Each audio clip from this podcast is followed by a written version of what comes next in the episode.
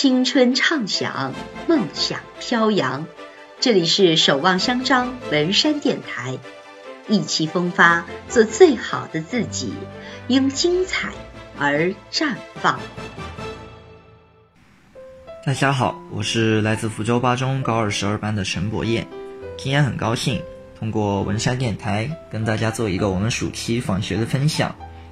我今天的主题是行万里路，河上的雾都。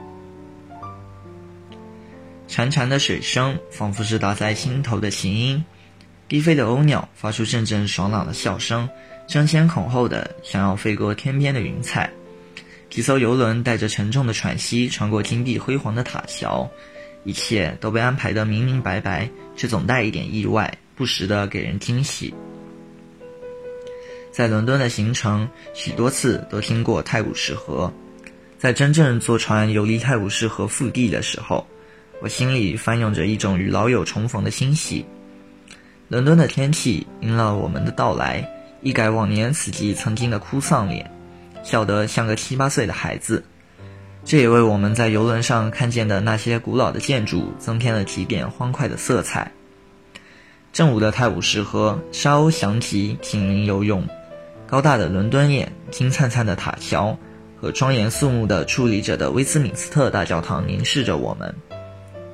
说实话，烈日炙烤下，坐在敞篷的船上，走马观花似的看着一栋栋建筑从两岸飞驰而过，其实原有的意境也显得不那么明晰了。反而是黄昏时的泰晤士河显得楚楚动人。晚上八点多的伦敦，天色仍亮堂，天边挂着几抹灿然的晚霞，晚霞映照下，河面波光粼粼，耀人的眼。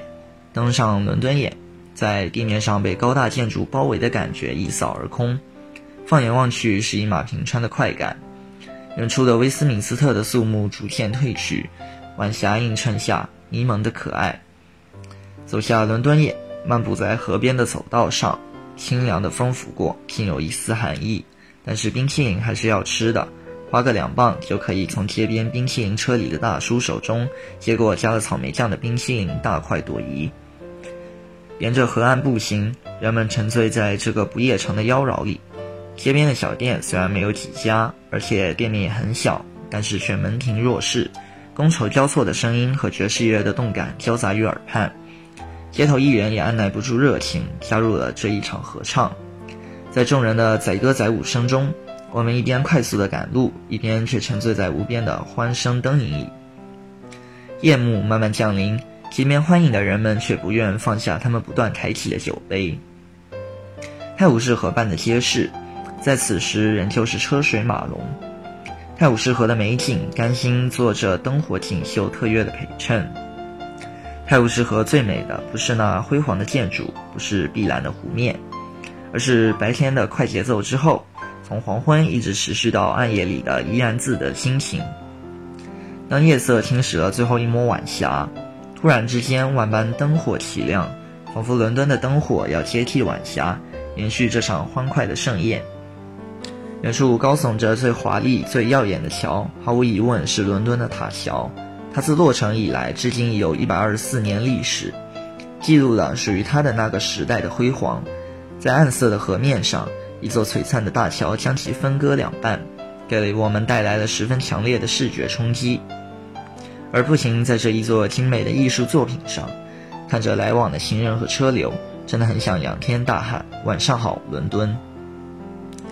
每个时代有着每个时代的标志，我觉得静静凝望着泰晤士河，仿佛就是静静凝望着一幅历史的画卷，上面记录了点点滴滴，所有时代的建筑都保存得十分完好，而且错落有致。即使古老的教堂边就矗立着现代摩天大楼，也不会显得突兀。泰晤士河的河水也还是从前那样碧绿澄澈。相比之下，我们国家的城市曾经在现代化的进程中，在城市建设匆忙的脚步中，忽视了那些值得我们铭记的古建筑也好，清澈的河流也好，被有意无意的破坏了。我们是有根的，是有远古的源头的。古建筑文化有特色的城市古风貌，就是我们的根，我们的源。我们应该去保护它们。英国如此令人流连忘返，原因之一就是，无论现代化发展到什么程度，它都不忘保留自己最本真的样子。我今天的分享到此结束，谢谢大家的收听。